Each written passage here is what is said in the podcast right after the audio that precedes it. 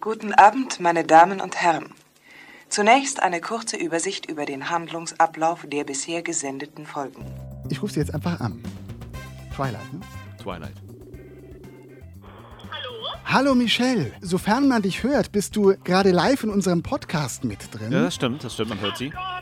Welchen Film hattest du nochmal vorgeschlagen? Ich hatte tatsächlich die Twilight-Saga vorgeschlagen. Twilight wurde ausgewählt. Danke, Michelle. Falls ihr irgendwelche Infos braucht oder so ein bisschen Fanwissen, sagt gerne Bescheid. Ich stehe zur Verfügung. Okay, also alles für uns Hm. ist jetzt klar. Du bist hier der große Twilight Crack und Pro. Alles klar. Und zukünftiges Telefonjokerchen. Bis dann. Tschüss. Ciao. Ja, Herrlich. also tatsächlich, es war Michelle. Nein, doch. Oh. Der Filmpodcast. Präsentiert von Philipp Bösand und Thomas Plum. Ihr bestimmt, was Sie gucken. Und ich finde, wer so dreist ist, uns diesen Film vorzuschlagen, den holen wir direkt in die Sendung. Herzlich willkommen, Michelle. Hallöchen, es tut mir leid für alle Beteiligten.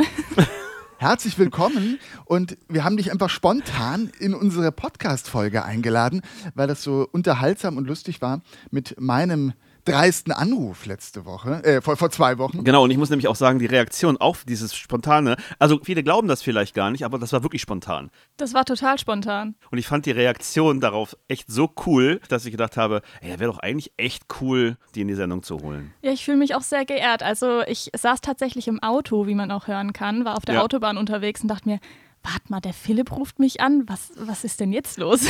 Wir kennen uns nicht wirklich nahe, muss man dazu sagen, ne? so eher flüchtig und ich habe dich noch nie Nee. angerufen. Genau. Da warst du natürlich äh, verwundert. Ist sehr verwundert. Schön, dass du da bist und äh, nochmal herzlich willkommen an alle ZuhörerInnen zum großen Sommerpausen-Podcast, kann man eigentlich sagen. Das ist ein sehr guter Punkt sogar, ja. Denn sämtliche Podcasts, die ich so höre, oder fast alle, machen gerade Sommerpause oder sind länger von der Bildfläche verschwunden. Nur wenig. Nur wenig. Deswegen hört alle uns, wenigstens als Überbrückung, oder? Ja, dann bleibt man eh bei uns hängen, weil wir so charismatisch sind. Ja, bei dem Thema heute weiß ich jetzt nicht, aber wir geben unser Bestes. Stimmt. Könnte das ein bisschen Also ich boykottieren. würde sagen, wir sind mindestens so charismatisch wie der Protagonist des Filmes, den wir heute besprechen. Du hast uns nämlich vorgeschlagen Twilight mit dem deutschen grandiosen Zusatztitel Bis zum Morgengrauen. Oh ja. Also, ähm, egal wer jetzt irgendwo von Fan ist, wir hatten, wir hatten sowas ja schon mal äh, in der Vergangenheit, bitte nicht angegriffen fühlen, wenn wir etwas so sehen, wie wir es sehen. Aber finde ich gut, dass das gesagt wird, weil es muss ja auch mal einfach klargestellt werden, dass das, was andere Leute interessiert und was sie gerne mögen, halt auch deren Begeisterung ist und dass man das einfach nicht schlecht macht. Das macht man nicht. Ich habe schon immer allergisch auf solche Aussagen reagiert wie, der Film ist scheiße. Sondern äh, ich, ich bin halt immer mehr der Freund davon zu sagen, ich finde den Film scheiße. Oder ich empfinde den Film als scheiße oder ne, wie auch immer. Ja. Letztendlich ähm, ist das nur meine Meinung. Und deswegen finde ich sowas immer wichtig zu betonen, dass, dass es nur die Empfindung eines individuellen Menschen ist. Aber bevor wir einsteigen, lese ich mal kurz eine Inhaltsangabe des Filmes vor. Die 17-jährige Bella Swan zieht von Phoenix zu ihrem Vater Charlie nach Forks, damit ihre Mutter Renee mehr Zeit für sich und ihren neuen Ehemann Phil hat. In Forks findet Bella schnell neue Freunde und auch einige Jungen, die schon bald um ihre Aufmerksamkeit wetteifern. Doch besonders fällt ihr der geheimnisvolle Edward Cullen auf, der sie sehr abweisend behandelt. Als Edward Bella vor einem Van rettet, der auf sie zurast, kommt sie hinter sein dunkles Geheimnis. Edward ist ein Vampir. Ja. Dun, dun, dun. Oh je. Der Film ist von 2008, So fühlt sich's auch an. hat weltweit über 393 Millionen US-Dollar eingespielt und war 2009 sogar die meistverkaufte DVD des Jahres in Deutschland. Das fand ich schöne Einstiegszahlen. Also man muss dazu sagen, ich meine, du hast da vorhin schon was angedeutet, es könnte sich eventuell nicht um deinen Lieblingsfilm handeln, Thomas, aber es ist wirklich ein unfassbarer Erfolgsfilm. Absolut. Ja, total. Das war auch der Film mit den höchsten Einnahmen in der, erste, in der ersten Woche überhaupt, bei dem überhaupt eine Frau Regie geführt hat. Ja. Also das ist schon wirklich krass, wenn man sich das mal so überlegt. Und sie hat es aber nicht wiederholt. Ne? Also die Regisseurin hat ähm, keine, keine weitere Fortsetzung gefilmt. Nee, leider nicht. Die wurde dann im zweiten Film abgelöst. Ich weiß aber gerade gar nicht, wie er heißt. David Burke, glaube ich sogar. Mhm. Der Film beginnt mit einem fliehenden animierten Reh, dazu bedeutungsschwangere Bella-Off-Texte über den Tod. Finde ich ein super Einstieg. happy Wife, Happy Life. Aber äh, dennoch fand ich es optisch ganz nett, aber man dachte schon, okay, aha, interessant. Aber das ist tatsächlich so ganz äh, Twilight-esque, dass ähm, die Bella irgendwelche Voice-Over macht und da entweder Gedichte vorliest zum Beispiel, das kommt in einem späteren Teil noch vor, ähm, oder halt irgendwelche Gedankenergüsse, sage ich jetzt mal, zum Besten gibt. Ähm, also das hat immer so einen gewissen Vibe, sage ich mal, so ein bisschen tiefsinnig und melancholisch und Mhm. ja, also es ist sehr, ja, wie gesagt, Twilight-esque, dass auch der erste Film so anfängt. Wenn du sagst Twilight-esque, heißt das denn dann, du hast sowohl die Filme gesehen als auch die Bücher gelesen? Ja, sicherlich. Aha, okay. Also ich weiß auch gar nicht mehr, wie ich dazu kam. Ich habe gestern extra noch meine Mama angerufen, weil ähm, die hat das ja alles mehr oder weniger ertragen müssen dann auch. Mama, warum? Warum? Ja, Mama, warum? Was ist, woran hattet ihr gelegen? fragt man sich. Und sie wusste es aber tatsächlich gar nicht mehr. Ich denke, das war damals einfach so der Hype, so, oh mein Gott, Vampire und sie glitzern. Und das hat mich als äh, Teenager tatsächlich äh, angesprochen. Und ja, ich vermute, ich habe die Bücher zuerst gelesen, dann die Filme geschaut und äh, bin dann ziemlich auf den Vampirzug aufgesprungen. Das war so ja, meine Einführung, sage ich mal, in diese Vampirwelt. Also wie gefühlt jedes ähm, Teenager-Mädchen. Ich korrigiere in Stephanie Meyers Vampirwelt. Ja, das ist richtig, aber ich habe tatsächlich durch Twilight auch ähm, so Werke wie Dracula dann gelesen, weil es mich halt einfach interessiert hat, wie Vampire Die glitzern ja gar nicht. durch die richtig durch die Literatur und durch ähm, allgemein durch Filme porträtiert werden und Ja. äh, ja, Dadurch, dass ich den Film jetzt zum ersten Mal ganz durchgeguckt habe, habe ich erst begriffen, warum man ähm, Robert Pattinson, Pattinson, Pattinson. Pattinson ähm, ständig disst mit diesem Wort Glitzervampir. Ich habe das nicht gewusst. Ich habe das bis zu der Szene, wo er dann im Wald steht, habe ich nicht gewusst, warum man ihn denn Glitzervampir. Ich habe gedacht, das wäre einfach nur quasi der Film zusammengefasst zu Glitzer, Glitzer. Äh,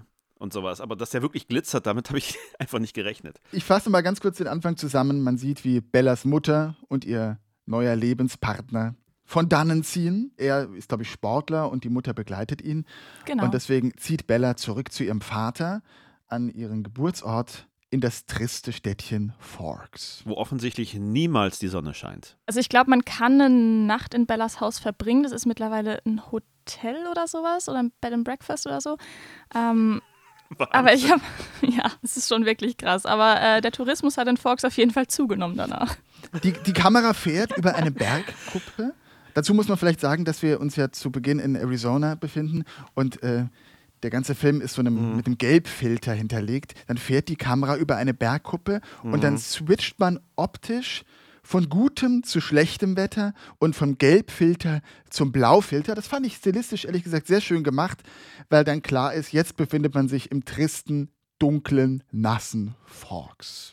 Ich habe gelesen, dass Stephanie Meyer, also die Autorin der Romane, damals beim Schreiben ihres ersten Buches gegoogelt Ja. hat und einfach nach dem Ort in Amerika mit dem meisten Niederschlag und der meisten Bewölkung gesucht hat und dann einfach auf Forks gestoßen ist und dann sich gedacht hat, gut, also dann Forks soll es sein, tada. Denn die Vampire sollten natürlich nicht allzu viel Sonnenlicht abbekommen und dadurch Ja. nicht glitzern. Deswegen ist es Forks geworden. Ja, ich meine, schlau, ne? Also passt ja zu der Geschichte. Dass nämlich die Das stimmt.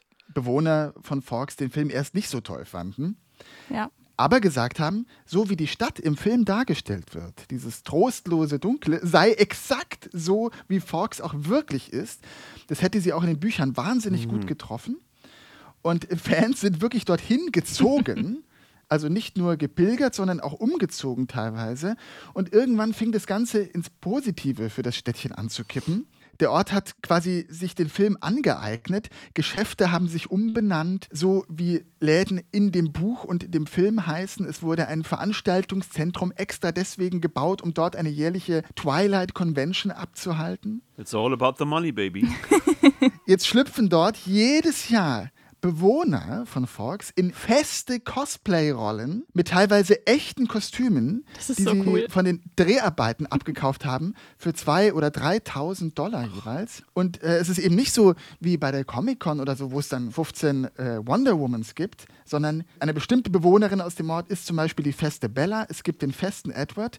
Die ganzen Fans pilgern da jedes Jahr hin, feiern diese Darsteller auch wirklich ab, lassen sich fotografieren. Bellas Haus kann meiner Recherche nach als Airbnb genau. gemietet werden. Jemand hat Edwards Volvo aus dem Film anhand der Fahrzeugidentifikationsnummer Ach Gott. so wie so ein Live-Action-Theater. tatsächlich wieder rückgekauft. Also es ist der Wahnsinn, dieses komplette Städtchen hat sich das zu eigen gemacht. Es gibt Führungen zu Drehorten, Merchandising-Verkauf. Es sind dort Familien gegründet worden. Es wird dort geheiratet. Also man kann wirklich sagen, diese Filmreihe hat die Stadt ein bisschen gerettet Ja. Und die Wirtschaft richtig angekurbelt. Also letzten Endes war die Reihe ein Segen für Fox. Also ich wäre jetzt massiv enttäuscht, wenn zwei dieser spielenden Charaktere nicht aufeinandertreffen würden und dann mal kurz eine Szene spielen. Die Frage ist, welche Szene, ne? Weil es gibt ja, naja. ja, ja, egal. Hauptsache, wenn, wenn der eine auf den anderen trifft, so, ah, Moment, da gab es doch im Film die. Und ah, dann geht's los. Und dann, äh, wähl dir! Ja, also sehr lustig. Ne? Also ich glaube, das gibt es so in diesem Ausmaße sonst nicht in der Filmgeschichte. Zumindest nicht bei solchen Hollywood-Blockbustern, weil es ja auch in der Regel gar nicht möglich ist. Harry Potter zum Beispiel, Ich wüsste nicht, nein. ja, was willst du denn da für einen Ort nehmen? Das ist ja alles richtig, fiktiv. richtig. Ja, das ist ja auch viel zu breit, Harry Potter. Das spielt ja auch an vielen verschiedenen Orten. Es ist ja auch alles ähm, noch fantastischer, sage ich mal, als jetzt Vampire, die glitzern. richtig. Ja. Und für Forks ist es natürlich, wie du schon gesagt hast, Philipp, ähm, eine super Möglichkeit, da einfach ähm, Einnahmen zu generieren und die kleine Stadt einfach zu was Größerem zu machen.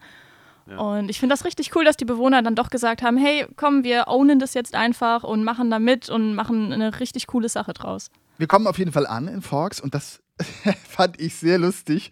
Da musste ich wirklich lachen. Man sieht, wie Bella aussteigt aus dem Auto und was hält sie in den Händen? Oh, ein kleiner Kaktus. Das ist so niedlich, oder? Äh, Witzig, du sagst es so niedlich. Ich sag, what, wirklich? ich fand's Ja, so aber ist lustig. doch schön, dass sie was mitnimmt, was halt aus ihrer alten Heimat ist und dass sie sich so ein bisschen ein Stück zu Hause mitnimmt. Ich finde das schön. Ich würde das, glaube ich, auch so machen. Erinnert mich jetzt gerade an Stromberg. Der, der, der schleppt doch quasi, ich glaube, seit Staffel 3 diesen einen Kaktus immer von Büro zu Büro mit. Und jetzt würde ich gerne den Film nochmal sehen, aber mit Stromberg in der Rolle von Bella. Von oh Bella. Gott.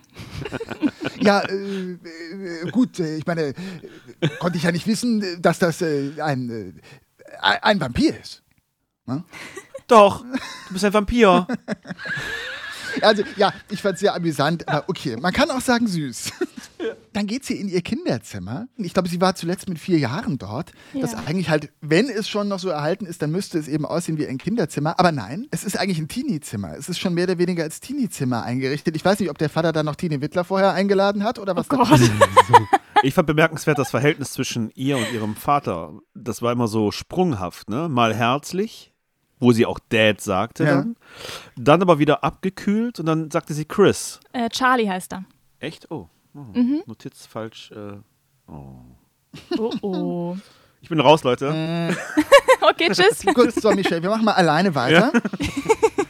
Okay, Charlie, Chris. Äh.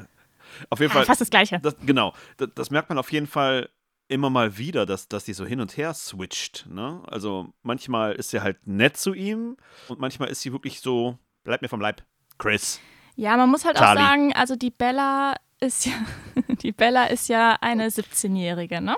Hm, Und das erklärt mit natürlich alles. 17 kommt es halt drauf an, du bist halt bei deiner Mutter aufgewachsen und hast Ja. auch einen Stiefvater und hast deinen leiblichen Vater auch einfach länger nicht mehr gesehen. Er war eher ähm, für dich da, beziehungsweise du kennst ihn eher, als du ein kleines Kind warst. Mhm. Und du hast dich halt komplett entwickelt und bist deine Teenagerzeit quasi durchlaufen, ohne deinen leiblichen Vater an der Seite zu haben. Und jetzt auf einmal wohnst du bei ihm. Aber ich finde es ziemlich gut dargestellt eigentlich. Und ich finde auch, dass der Charlie sich unglaublich viel Mühe gibt. Der ist richtig nett und süß zu ihr. Ich finde es auch, ich finde nur, er bleibt ein bisschen blass. Also klar, man sieht ihn als Ja. äh, blass, auch lustig im Zusammenhang mit der Vampirgeschichte. Egal. ähm, klar, man sieht ihn, er ist, was ist er eigentlich, äh, Sheriff? Der ist der Sheriff, genau. Das weiß man schon. Und er kämpft mit seiner Rolle des Vaters, klar.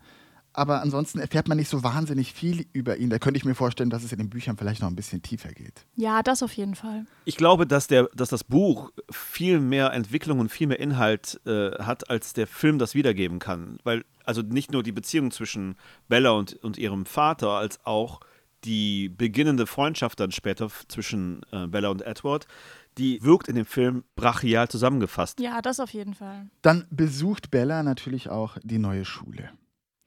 Forks hat ca. 3300 Einwohner. Die Schule hat im Buch 357 Schüler, Bella ist Nummer 358. Diese Schule im Film ist allerdings gigantomanisch groß, eine gewaltige Highschool mit unfassbar vielen Schülerinnen und Schülern. Wo kommen zum Henker all die Teenager her, frage ich mich. Ich meine, in Forks hat man vielleicht nicht so viel zu tun und dann. Also nochmal zur Schule. ich dachte eher, dass die ähm, Kinderproduktion angeregt wird. Ah, so. Okay, also, ja, okay, ja. Das heißt, es ist so trist, öde und langweilig, dass die da einfach gar nicht aus den Betten rauskommen. Exakt. Okay. Genau. Jetzt bist du nämlich an einem guten Zeitpunkt angekommen im Film. Ähm, und zwar die Highschool. Ich hatte den ja schon mal begonnen. Ich hatte mal die Blu-ray-Box von Twilight. Ähm, Moment, Moment, Moment. Richtig. Die habe ich jetzt nicht mehr. Das ist jetzt der erste Film, das ist der erste Film, den ich, den wir jetzt besprechen, den ich nicht in meinem Keller habe. Nein. Ich bin, ich bin schockiert. Du hast über 5000 leere VHS-Hüllen in deinem Keller. Richtig. Aber du hast nicht die Twilight-Box. Nicht mehr, genau. Ich hatte die mal. Die große Frage: Was ist damit geschehen? Ich vergrub sie im Garten beim Mondenschein. ich habe diesmal gedacht, okay, jetzt musst du dir noch mal gucken. Sieh es doch einfach als Highschool-Film an. Ich habe die damals immer gerne geguckt, sowas wie Zehn Dinge, die ich an dir hasse Oh, ich liebe diesen Film. oder Eine wie keine. Ich fand die Filme immer cool und habe gedacht, so, jetzt gehst du an den Film ran und, und stellst dir einfach vor, es ist ein Highschool-Film. So, jetzt darfst du weitersprechen. Ich lasse das jetzt mal so hängen in der Luft. Also, ich fand es schon So. ein bisschen suspekt. Sie kommt an, erster Tag, und sie ist sofort beliebt. Alle finden sie toll. Und nicht nur beliebt, es schwappte direkt so was Unangenehmes für mein Empfinden mit. Sie war auf eine unangemessene Art und Weise beliebt. Sie wird ständig angetatscht. Diese eine Stimmt. Schülerin Ja. nennt sich ständig Hey Baby. Sie wird abgeknutscht. Es werden Fotos von ihr gemacht. Sie soll sofort in einem Schülerzeitungsbericht auftauchen.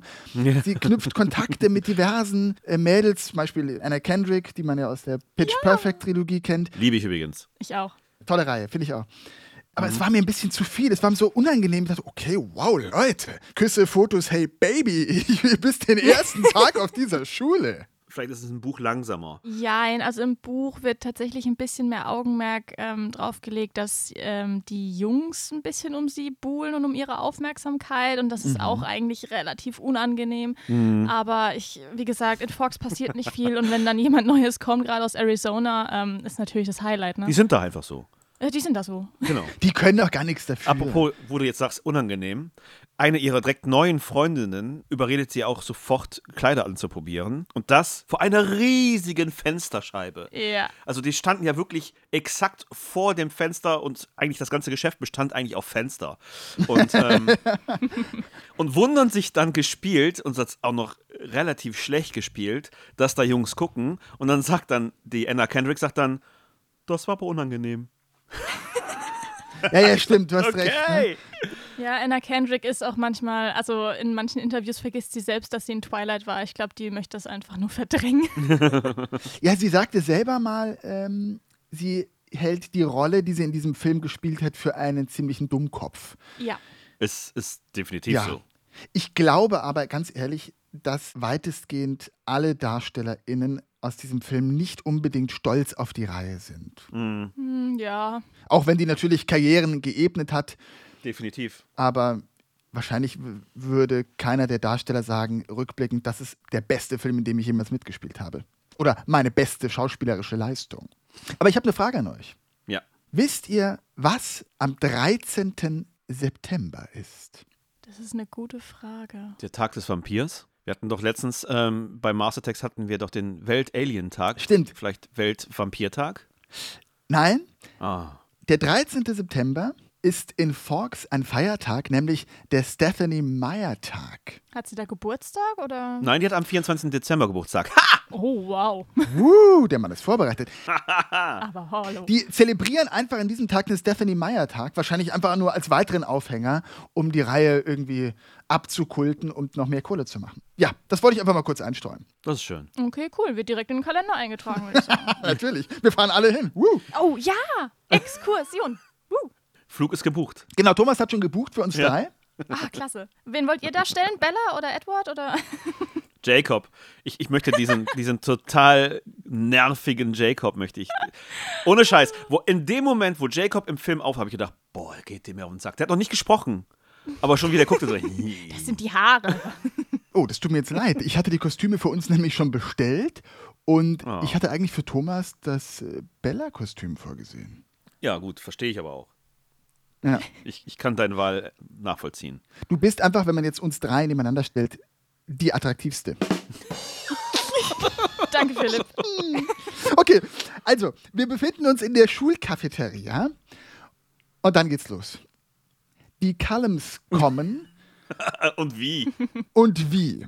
Es ist so lustig. Mit einer, das ist eigentlich der Beginn der großen Slow-Motion- und Windmaschinenparade, kann man sagen. Ist geil, oder? Weißt du, die ziehen erst am Fenster vorbei und dann wird, wird das lang gezogen. In einer minutenlangen Sequenz wird jeder dieser Familienmitglieder dargestellt. Und das Beste ist natürlich der erste Blickkontakt dann von Bella und Edward. Also dann beginnt für mich die Lawine der aufgeladenen Pseudo-Erotik. Die wird da losgetreten. Ihr großes schauspielerisches Können bietet sich da. Sie sitzt, guckt mit offenem Mund, öffnet ihn leicht, stöhnt, guckt wieder depressiv, stöhnt. Es ist unglaublich. Das macht sie den ganzen Film über. Kristen Stewart kriegt den Mund nicht zu, glaube ich. Also ich glaube, da ist irgendetwas in, ihrem, in ihrer Kauleiste, das ihr verhindern vermag, den Mund zu schließen. Hier gipfelt das natürlich, wie die sich angucken, Ja. in diesem Slow Motion. Die Blicke lüstern, voller Begierde. Ein leichtes Stöhnen und Atmen. Oder schlaftrunken. Kann man natürlich interpretieren, wie man will. Stimmt natürlich. Vielleicht ist sie auch einfach nur müde. Man weiß es nicht. Also ich kann euch zumindest mal erklären, warum Edward so fokussiert ausschaut. Ja. Ähm, das ist jetzt vielleicht ein bisschen vorgegriffen, aber es kommt ja dennoch ähm, irgendwann auf. Und zwar kann der Edward ja Gedanken lesen. Seine Fähigkeit ist Telekinese. Und Bella ist eben die einzige, bei der er das nicht kann. Und es ist ganz klar, wenn er in die Cafeteria kommt und alle Gedanken quasi hört, nur von einer Person, die neu da an dem einen Tisch sitzt, nicht, dann ist es ja klar, dass er sich erstmal auf sie fokussiert. Dann ist man auf jeden Fall irritiert. Das geht mir auch so. Genau, und äh, das erklärt zumindest seinen Blick, würde ich sagen. Aber ich frage mich jetzt gerade, ist dieser Film mal verarscht worden? So wie, Ja. so wie damals jeder Film mal ähm, verarscht wurde. Also Superhero-Movies, Scary Movie. Ist, ist, der, ist diese Szene mal, mal Nicht nur verarscht diese worden? Szene, auch der ganze Film. Es gibt nämlich einen Film, der heißt Beileid. Stimmt. Und das ist Ah. super witzig. Also ich gucke mir den teilweise sogar fast lieber an als Twilight, muss ich sagen. Also ich liebe Twilight, ähm, gar keine Frage, aber Beileid ist so witzig gemacht. Und wenn man da die ganzen kleinen Anspielungen, ja bitte, wenn man da die ganzen kleinen Anspielungen versteht, das ist einfach echt richtig gut gemacht. Also es gibt auch eine herrliche Supercut-Szene, wo sämtliche Stöhn- und Atmerlaute von Bella aus diesem Film zu einem dreiminütigen Clip zusammengeschnitten wurden. Oh Gott. Es ist herrlich, wo man die ganze Zeit nur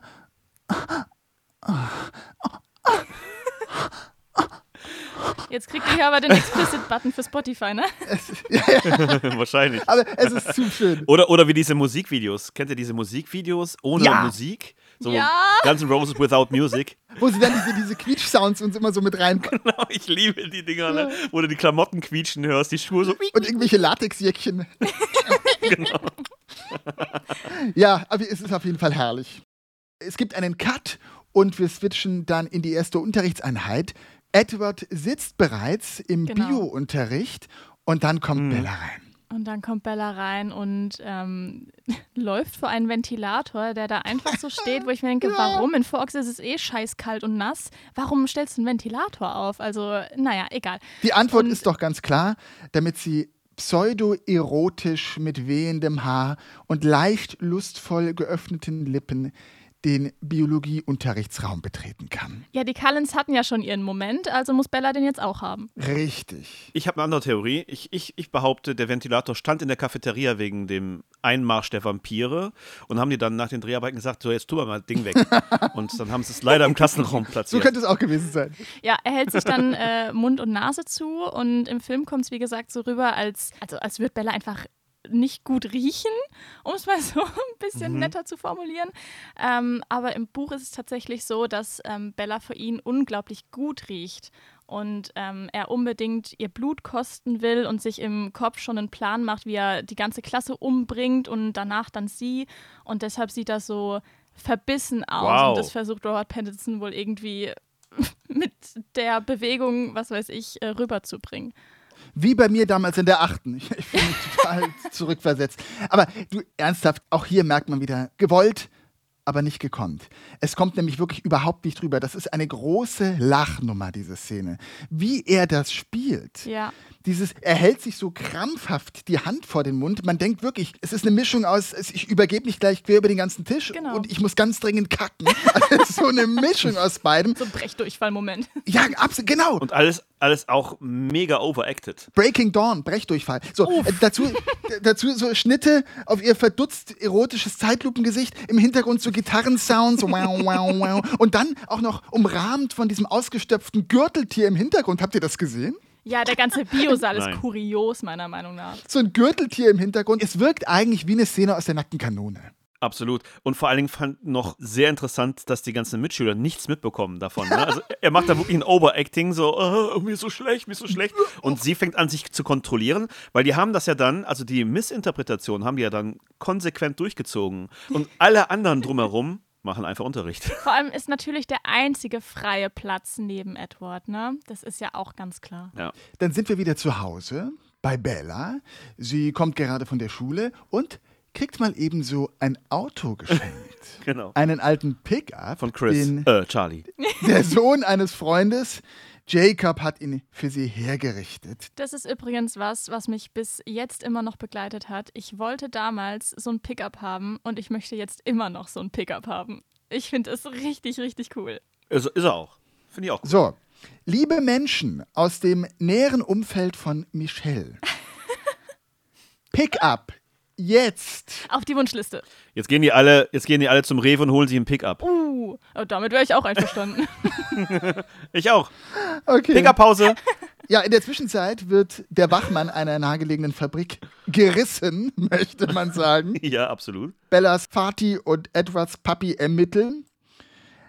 Leider taucht Edward jetzt erstmal eine Woche nicht mehr in der Schule auf. So, dann kommt er aber wieder zurück. Und urplötzlich ist er wahnsinnig offen, stellt sich vor, hi, Bella ist nach wie vor tierisch hot on und beide tragen denselben Lippenstift. Nein, der sucht sich das richtig aus, wann er offen ist und wann er auf einmal dann totale Vollbremse macht und dann so, ah, ich sag nix, gar nix. Ja, das ist schon ein bisschen weird. Aber ich meine, er grätscht halt so zwischen, ja, ich will sie kennenlernen und sie fasziniert mich und sie hat eine Fähigkeit, die ich bisher nicht kannte, von niemandem sonst auf der ganzen Welt.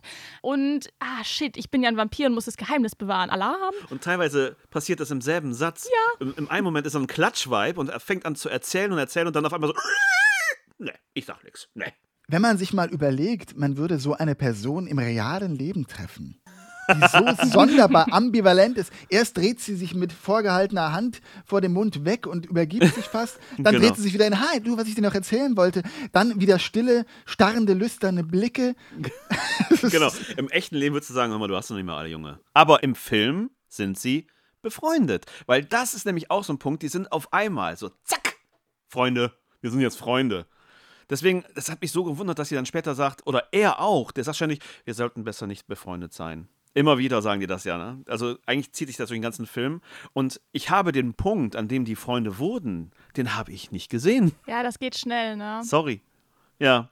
Und das ist wieder mal dieses Buch, Film. Ne? Und ähm, das geht einfach, da ist diese Entwicklung, die fand da einfach gar nicht statt. Die kannten sich, der eine hat sich dann vor Ekel fast übergeben und im nächsten Moment sind sie Freunde. Die haben zusammen die goldene Zwiebel gewonnen. Hallo. Ja, das war auch muss doch sehr ulkig. Die goldene Zwiebel. Naja. Aber trotzdem, es gibt hier auch wieder eine ewig lange sich anstarren Szene. Mädchen, die auf Vampire starren. Auch hier gibt es übrigens einen großartigen Supercut, den werden wir auch mal verlinken, von Anstarrsequenzen von den beiden. Aber ist bestimmt 20 Minuten lang, oder? 26 Minuten. Ey. Aber aus allen Teilen dann wahrscheinlich. Ja, ja, aus allen Teilen. Äh, aber völlig ballerballer eigentlich. Wie oft hat sie in den 26 Minuten den Mund offen? Ständig. Der Mund ist immer offen und Ja. sie beißt sich auch immer mit den Zähnen so lüstern auf die Lippen. Die ganze Zeit. Die kaut sich die ganze Zeit auf die Lippen. Dass man sich ja auch eigentlich fragt, was wäre passiert, wenn er kein Vampir wäre? Ich frage mich eher, welches Lippenprodukt sie verwendet, dass die nicht komplett rau und aufgebissen aussehen. Also entschuldige mal. Nach jedem Take sofort Lipgloss. Ja, Die hatte so eine extra, die hatte so eine, so eine Lippenbeauftragte. Nach jedem Take kam die, hin in den Credits. genau, die kamen sofort von der Seite ins Bild gesprungen, haben die dann ganz dick das Zeug da hier. Vaseline. Ja, die, diese, diese Pferdeseile haben die direkt Boah. auf die Lippen drauf Und, geschmiert. und die Regis- Regisseurin jedes Mal ärgert sich. Ich habe dir das einmal gesagt, die soll die Zähne auf die Lippen setzen. Jetzt macht ihr das jedes Mal. Mann, Mann, Mann, Mann. Das ist wirklich so eine Eigenart von Kristen Ja, Stewart. ne? So spielt die halt. Und die Augen, ne? Die Augen von ihr. Ganz kurz zum Thema Augen. Das ist nämlich tatsächlich ein größeres Thema, als es Aha. vielleicht zu sein scheint. Ähm, die Kristen Stewart hat ja eigentlich grüne Augen. Das heißt, sie musste für den Film immer braune Kontaktlinsen tragen. Ja. Und habt ihr rausgefunden, was die verschiedenen Augenfarben bei den Vampiren bedeuten? Oh. Nein. Ähm, als wir Edward das erste Mal sehen, beziehungsweise auch im Bio-Unterricht, wo er sich so mit Brechdurchfall wegdreht, ähm, da sieht man ja, dass seine Augen ganz dunkel sind, fast schwarz. Und das bedeutet quasi, dass er Hunger hat. Ein Akkustand bei Vampiren. Mhm. Und als Edward wiederkommt nach seiner Woche Pause, ähm, sind seine Augen ja Bernsteinfarben, so Topazfarben. Und das heißt eben, dass er sich gerade erst genährt hat. Aber bei Vampiren, die sich von Menschen ernähren, sind die Augen rot, halt blutrot, ne? Und bei den Cullens sind die ja, wie gesagt, Bernsteinfarben. Und das rührt, das rührt daher, dass sie sich vegetarisch ernähren, das heißt nur von Ja. Tierblut ernähren. Ja, und Bella fällt ja die wechselnde Augenfarbe von Edward in der Schule auch auf. Genau. Aber nur ihr, ne? Wieder mal. Und er antwortet darauf: Ja, ja, das, das ist das Neonlicht. Fand ich sehr geil. Zack, okay, alles klar, wunderbar. Ja, Nehm ich. danke. Das ist nämlich auch so ein Punkt. Bella, die lässt sich ja niemals überzeugen, dass etwas natürlich zu erklären ist. Never. Also ähm, sie versucht es ja noch nicht mal. Ne? Auch dann, also mit dem Neonlicht, das, das, äh, ich meine, das ist eine Du hättest das geglaubt mit dem Neonlicht, Thomas. Ich hätte das geglaubt, weil es halt das Nachvollziehbarste ist, natürlich. Genauso wie dann mit diesem Truck, den er quasi aufhält. Das Ding ist ja, sie glaubt nichts, was irgendwie natürlich zu erklären ist, nichts davon. Die ist sofort, hier stimmt was nicht, das ist ein Vampir. Ne? Äh, warte mal, kurze Frage. Ähm, kommt Kristen Stewart ursprünglich aus Sachsen? Mit Sicherheit. ja, ne? Ich glaube auch. Jetzt schon. Ich habe da was gelesen. genau, jetzt auf jeden Fall.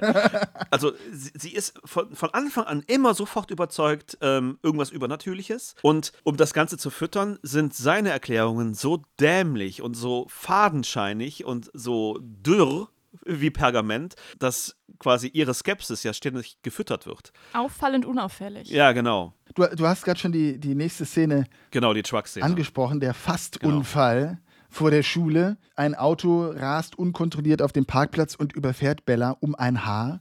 Und dann kommt Edward angerast und hält das Auto mit seiner bloßen Hand auf. Superman lässt grüßen. Richtig, aber ich muss sagen, ich fand die Szene ganz schön inszeniert. Ähm, auch nichts mit CGI oder so. Das waren Weichmetallplatten mit Plastininrücken. Das heißt, der konnte das wirklich mit seiner Hand eindrücken. Das fand ich ganz schön gemacht eigentlich. Genau, und er bleibt ja dann bei ihr hocken auch, ne? Also Ja. er will es ja gar nicht richtig tarnen. Ne? Das, ist, das, ist nämlich, das ist nämlich der Punkt, den ich meinte. Ne? Also sie lässt sich nicht eines Natürlichen überzeugen und er tut manchmal so, ich darf nichts sagen, aber, ähm, Aber ich will was sagen. aber ich will was sagen, genau. Ich bleibe jetzt einfach mal neben dir hocken, damit du auch auf jeden Fall glaubst, dass ich das war. Und damit du meine Augen auch nochmal außerhalb des Neonlichts sehen kannst. genau. Denn jetzt sind sie gerade pink. Haha. Na, fällt dir was auf? Aber nein, stimmt nicht. Das ist das Sonnenlicht. Welches Sonnenlicht in Forks? Äh, naja gut, sagen wir mal Tageslicht. Es gibt nämlich genügend Szenen in diesem Film, wo es doch relativ hell ist, Und die glitzern nicht. wo keiner der Vampire glitzert. Ne? Da waren sie ein bisschen nachlässig. Ne? Ja. Ja, deshalb der Blaufilter, dass es nicht ganz so auffällig ist. Im Krankenhaus wird Bella dann von Edwards Vater behandelt. Ey, soll ich euch mal was sagen? Ja, bitte. Damals gab es ja Team Jacob und Team Edward Ja, und ich war schon von Anfang an immer in Team Carlyle. Also sorry, aber der Typ, wow. ja, Ja, Äh, Carlyle. alleine okay, wie das der der Vater. reinkommt durch die Flügeltüren. Ja, ja, der Carlyle Cullen, der blonde Arzt da. ja. Ach, der. Ja, wie er reinkommt, dann hat er so einen Arztkittel an und dann, ach, übrigens gespielt von Peter Facinelli. Ach, interessant. Also den fandest du gut. Das war so. Ja. Vom Buch oder vom Film her? Sowohl als auch. Also der war halt immer so die gute Seele und obwohl er ein Vampir ist, ist er Arzt und will den Menschen helfen und ähm, keine Ahnung, hat sich halt so eine eigene Familie aufgebaut. Oder will er eigentlich an die Blutkonserven heimlich? Man weiß es nicht. Nee, weil die ähm, trinken ja kein Menschenblut. Du glaubst doch alles, was er sagt. Nee, ich sehe es an seinen Augen, Philipp. Oh. Philipp. Ach, du meinst die, die lilanen mit den, mit den grünen Punkten? genau die. Ah ja, okay. Was heißen die genau? Ähm, das ist eine ganz schlimme Vampirkrankheit auf jeden Oh. Fall. Die heißt ähm, Vampirmasern. Und bei denen verändert sich nicht die Haut, sondern die Augen. Und deswegen ist er Arzt geworden, um sich selbst zu heilen. Ähm, ja.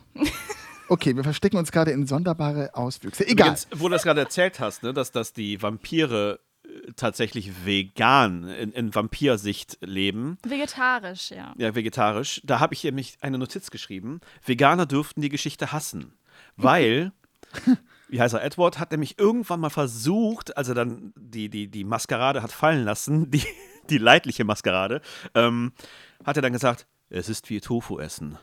Man bleibt bei Kräften, ist aber nie befriedigt. Hat der nicht gesagt. Doch, hat er gesagt. Nein. Doch. Das hat er wirklich gesagt. Also im Film auf jeden Fall, im Buch vielleicht nicht. Ich habe es zurückgespult und nochmal mitgeschrieben. Aber das ist wie bei Menschen, die sich nur von Tofu ernähren. Man bleibt bei Kräften, aber man ist nie vollends befriedigt. Also es bleibt auf jeden Fall alles ein bisschen weird. Edward besucht Bella im Krankenhaus, um ihr eigentlich auch wieder ständig zu sagen, sie soll sich bloß von ihm fernhalten, kommt aber immer wieder zu ihr zurück, um ihr immer wieder zu sagen, sie soll sich von ihm fernhalten. So, Junge, dann bleib halt weg. Und zwar sind sie ja dann noch ähm, auf einem Ausflug ähm, mit der Schule, mit der Klasse. Ah, ja. Und genau, Edward verhält sich da schon ähm, nochmal komisch und versucht immer irgendwelche Ausreden zu finden. Wann nicht? Wann nicht? Und danach sind sie ja noch in der Cafeteria. Und da kommt diese ganz berühmte Apfelszene, wo der Apfel runterfällt und Edward fängt ihn so auf und kickt ihn nach oben und hält ihn dann so. Ähm, erstens mal hat diese Szene nur in Anführungszeichen 13 Takes gebraucht, was ich ziemlich krass finde, weil ich würde das nicht in 13 Takes hinkriegen. Und außerdem, wie Edward diesen Apfel hält, das sieht ja ein bisschen weird aus, ne? Aber das ist tatsächlich eine Anspielung auf das Buchcover. Da sind nämlich so wie so gefaltete Hände drauf, die einen blutroten Apfel halten. Richtig, das fand ich auch sehr cool, dass sie es wirklich ohne Tricks gedreht haben Ja. und so oft wiederholt haben, bis es funktioniert hat. Ja, cool. Genau, das wollte ich nur kurz ansprechen, aber jetzt sind wir am Lapusch-Strand. Der übrigens nicht sonderlich einladend aussieht. Eigentlich nicht, gell? Also ich würde da nicht mit Badematte hingehen und, und, und äh, Sonnenmilch. Na gut, aber ich meine, Forks an sich sieht jetzt nicht so wahnsinnig einladend Ja. aus, außer man steht auf Tristesse. Sehr schön. Aber dann trifft sich Bellas Clique, die da inzwischen entstanden ist. Man hat auch gar nicht gemerkt, wann, aber sie ist da Genau. an einem Strand. Edward will nicht mit, aber dafür trifft sie auf Jacob. Und er erzählt dann mal ein bisschen nebenbei, dass er vom Stamm der Wölfe abstammt und Edwards Familie angeblich von den sogenannten Bleichgesichtern. Von den kalten Leuten. Parallel wird ein Bootsbesitzer von irgendwelchen Vampiren aufgefuttert, die man noch nicht zuordnen kann. Und man sieht Bella zu Hause, wie sie im Internet nach Informationen sucht, eben über diese Aussage von Jacob. Was sind die Bleichgesichter? Sie googelt und findet auch ein Buch, welches im Nachbarort Port Angeles verkauft wird. Und mit ihren Freundinnen durch puren Zufall fährt sie dann kurze Zeit darauf in diesen Ort. Die wollen nämlich shoppen gehen. Ich glaube, das ist diese Genau. Kleidanprobe-Szene, von der du vorhin sprachst, Thomas, wo sie dann auf dem Serviertablett sich umziehen und sich dann wundern, dass die Leute reingucken. Also sie gehen shoppen und Bella will dann schon in der Dämmerung in den Laden und das Buch besorgen. Und nun kommen wir zu meiner liebsten Szene in diesem Film. Ich finde wirklich, es ist die allerbeste, in Anführungszeichen, Szene. Bella hat das Buch, glaube ich, schon gekauft, verlässt den Laden. Es ist inzwischen stockdunkel. Ich habe keine Ahnung, wie viel Uhr. Man hat das Gefühl, es ist 11 Uhr nachts.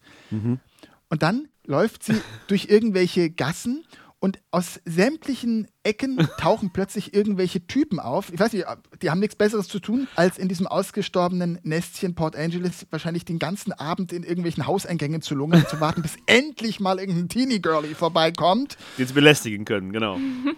Sie haben da auf das nächste junge Ding gewartet und kesseln sie dann ein. Es sind vier Mit den schnödesten Sprüchen. Schlimm. unangenehme Gestalten mit den schnödesten Sprüchen, belästigen sie, bedrängen sie. Keine gute Szene, man fühlt sich wirklich unwohl. Und dann kommt urplötzlich Edward in seinem Volvo angebraust. Das Ding ist natürlich, es sind ein paar Jahre ins, ins Land gezogen. Ähm, und es ist vielleicht eine der ersten Szenen, die so, ge- dass, dass irgendwelche random Dudes eine Frau belästigen. Also mittlerweile hat man das gefühlt in, in, in, in fast jedem Actionfilm, wo eine Frau die Hauptrolle spielt. Das finde ich übrigens bemerkenswert tatsächlich, dass die von irgendwelchen, äh, zu, zur Introduction, irgendwelche Typen aufs Maul haut, um zu zeigen, hey, guck mal, ich kann was. Ne? Ja, aber auf der anderen Seite, Thomas, spiegelt das ja vielleicht auch unser gesellschaftliches Bild wider. Das will ich damit sagen, nämlich, dass es überhaupt nötig ist, das so zu zeigen. Ja, weil eben viel zu häufig Frauen in unangenehme Situationen gebracht werden oder Genau. bedroht oder belästigt Genau. oder aufgelauert.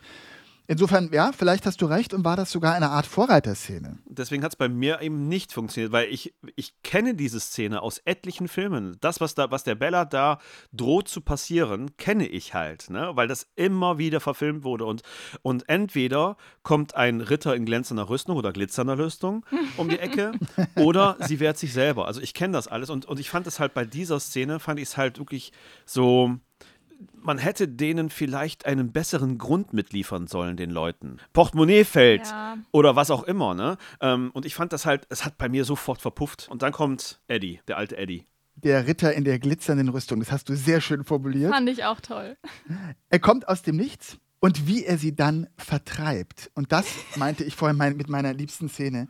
Er stellt sich vor sie und knurrt. Das ist so lächerlich. Steig in den Wagen. Das war ein ziemlich gefährliches Manöver. Es ist so lächerlich. Und was machen die vier Typen? Oh, oh mein Gott, So, oh mein Gott, oh mein Gott, der knurrt. oh, oh mein Gott, er hat geknurrt.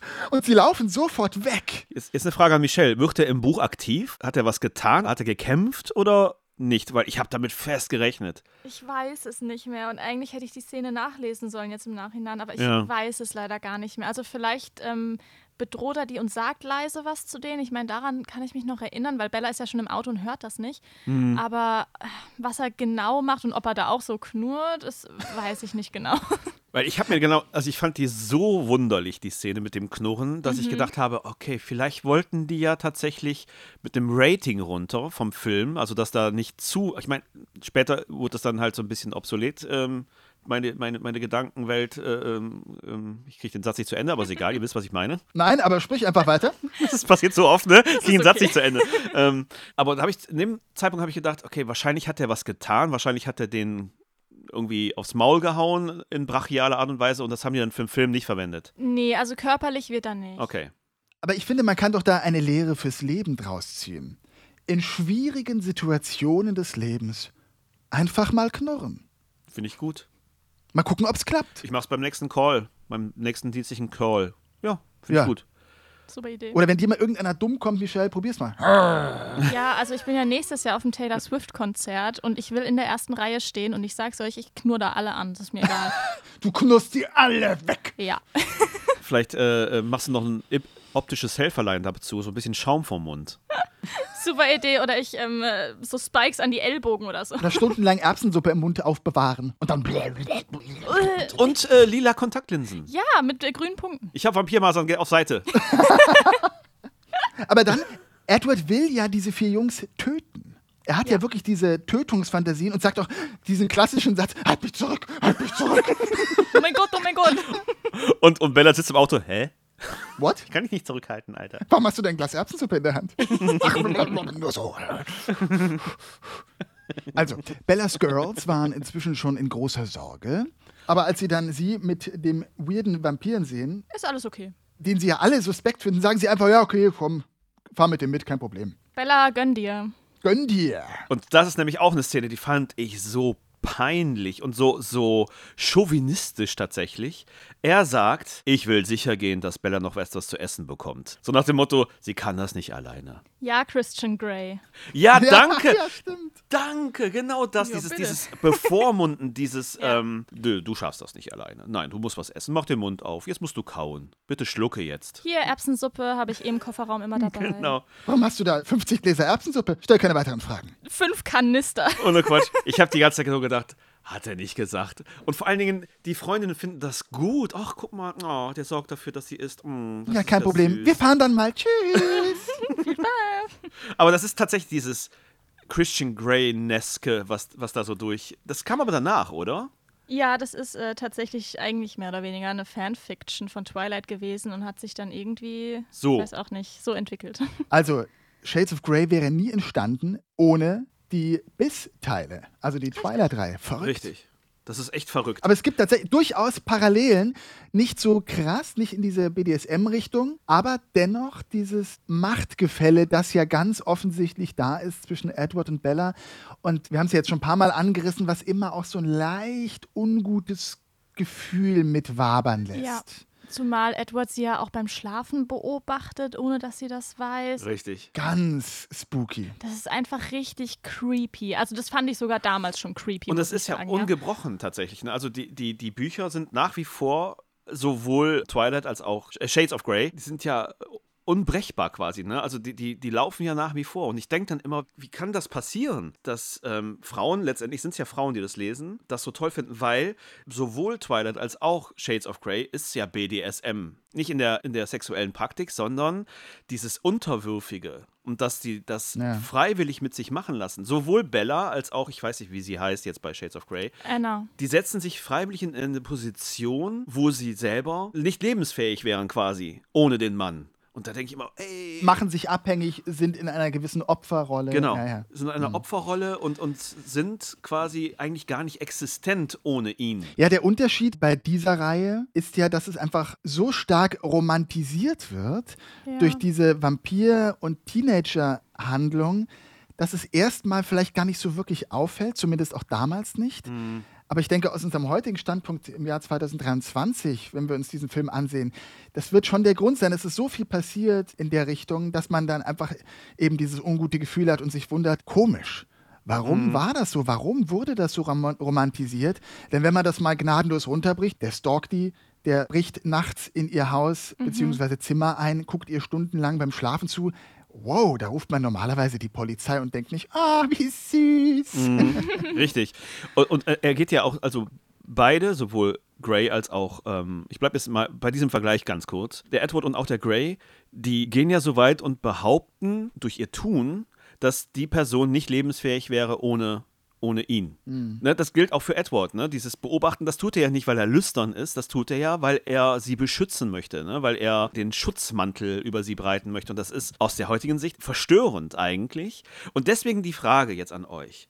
Ein Buch oder ein Film exakt in dieselbe Kerbe schlägt, würde das heute noch dasselbe auslösen, wenn das heute noch mal so geschrieben werden würde? Also ich glaube, du hast ja vorhin auch schon die Powerfrauen angesprochen und dass das immer ähm, mehr wird, dass Frauen einfach als sehr starke Charaktere auftreten, dass sie sich selbst verteidigen, Genau. dass sie sogar ähm, einfach mal auf den Tisch hauen und sich selbst behaupten. Und ähm, alleine aus dem Grund wird es heute so vermutlich nicht mehr funktionieren. Hm, ich ähm, ich auch. kann ja aber auch sagen, also damals aus äh, Teenager-Sicht, die kleine Michelle, ähm, das, da macht man sich keine Gedanken drüber. Ne? Also wie gesagt, Weil es Fantasie ist, oder? Genau, genau. Mhm. Und ähm, klar, die Szene, wo er ihr beim Schlafen zuschaut, das war schon immer irgendwie komisch. Mhm. Aber da habe ich mir jetzt keine Gedanken drum gemacht, so, oh Gott, der stalkt die, das Mhm. ist voll toxisch, was die machen. Ähm, das war eher in die Richtung, auch wenn Bella ihn jetzt am Ende zum Beispiel fragt, ob sie jetzt auch ein Vampir werden kann, weil sie für immer mit ihm zusammenbleiben Mhm. möchte, war das auch nicht, ähm, wie ich jetzt sage, oh Gott, du bist 17, bitte mach das nicht. Mhm. Da war ich einfach damals so, ach Gott, sie liebt ihn so sehr und ja, sie will ja auch nur unsterblich Mhm. sein und ja, es, äh, man ist dann halt ein Vampir und das hat ja schon einen gewissen Reiz, sage ich mal. Also das, keine Ahnung, als Teenager kannst du dich da auf eine ganz andere emotionale Art reinfinden, sage ich mal, als jetzt als Erwachsener oder auch in der heutigen Welt, sage ich mal. Ja. Auf jeden Fall wäre, behaupte ich jetzt einfach mal, die Figur der Bella etwas mehr Stärke mitbekommen. Genau. Hm, Glaube ich auch. Ja. Ähm, also welche Szene auch noch relativ wichtig ist, ist die im Restaurant. Ähm, sie sitzen da und werden von der Kellnerin bedient. Edward will natürlich nichts, weil warum auch? Ähm, und Bella bestellt sich was Vegetarisches. Oh. Ähm, wichtig ist jetzt aber tatsächlich, dass der Edward seine Fähigkeit präsentiert. Und zwar kann er ja, wie gesagt, ähm, Gedanken lesen und versucht jetzt von jedem, was heißt versucht, er kann von jedem Einzelnen in diesem Restaurant einmal die Gedanken zusammenfassen und Bella präsentieren. Ähm, Im Hintergrund läuft ein Musikstück, das tatsächlich selbst von Robert Pattinson gesungen und gespielt wurde. Ja. Und ich finde ja schon die Story zu dem Song, finde ich ja schon so Hollywood-mäßig. Und zwar eine, die Schauspielerin, die die Veronica, glaube ich, spielt. Gibt es eine Veronica? Nee, Victoria. So. die die Victoria spielt, hat ihn wohl in den Drehpausen gehört, wie er da vor sich hin am Gitarrenbund zupfte und etwas vor sich hin sang. Und hat das dann ohne sein Wissen aufgenommen und ist damit zur Regisseurin gesagt, Das sind ja Edward-Methoden hier. genau, das sind Edward-Methoden. Guck mal, wie süß, das müssen wir einbauen. Okay. Ja, na, es gibt zwei Immer Songs, runtergerockt. zwei Songs in dem Film, die von ihm stammen. Aber Genau. das finde ich ganz schön eigentlich. Call me by my name.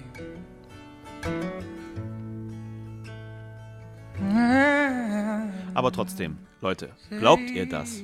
Glaubt ihr das wirklich, dass Robert Pattinson da saß? Sag mal, wie, es ist erstaunlich, wie viele Varianten dieses Namens du in diesem Podcast einbaust. Also Paddington ist der Bär.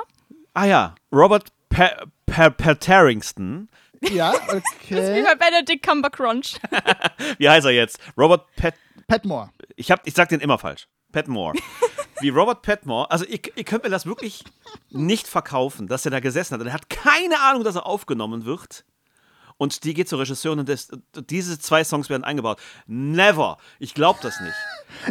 Es ist doch völlig egal. Im Leben nicht. Das, das, es ist mir. Nein, ich möchte das jetzt ausdiskutieren. Das ist doch von der Stephanie Meyer ist das doch eingeschrieben worden. Also das ist viel zu sehr. Äh, Die Stefanie Meyer hatte doch keine blasse Ahnung, dass der so toll Gitarre spielt. Jetzt lass das doch mal so stehen. doch, das hat die alles gewusst. All das haben die Leute gewusst und haben da jetzt eine, eine zuckersüße Background-Story gemacht. Das Problem ist, der Jacob-Darsteller, der kann nur privat Nasenflöte spielen.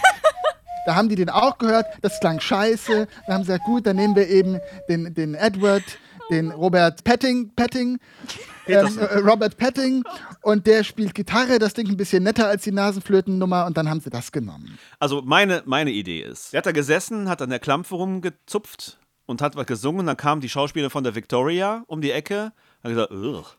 Dann hat er gesagt, nee, nee, nee, nee, Moment, bleib mal hier. So, jetzt nimmst du das mal auf. Nee, bitte nicht. Robert, lass das. Das klingt total scheußlich. Robert. Robert. Robert, nimm das jetzt auf, habe ich gesagt. Ja, und jetzt? Jetzt gehst du mal zu der Regisseurin. Ich will hier, äh, dass das im Film ist. Ach nee, nee, mach das nicht. Doch, mach das jetzt. Und dann verkaufen wir die Geschichte so und so.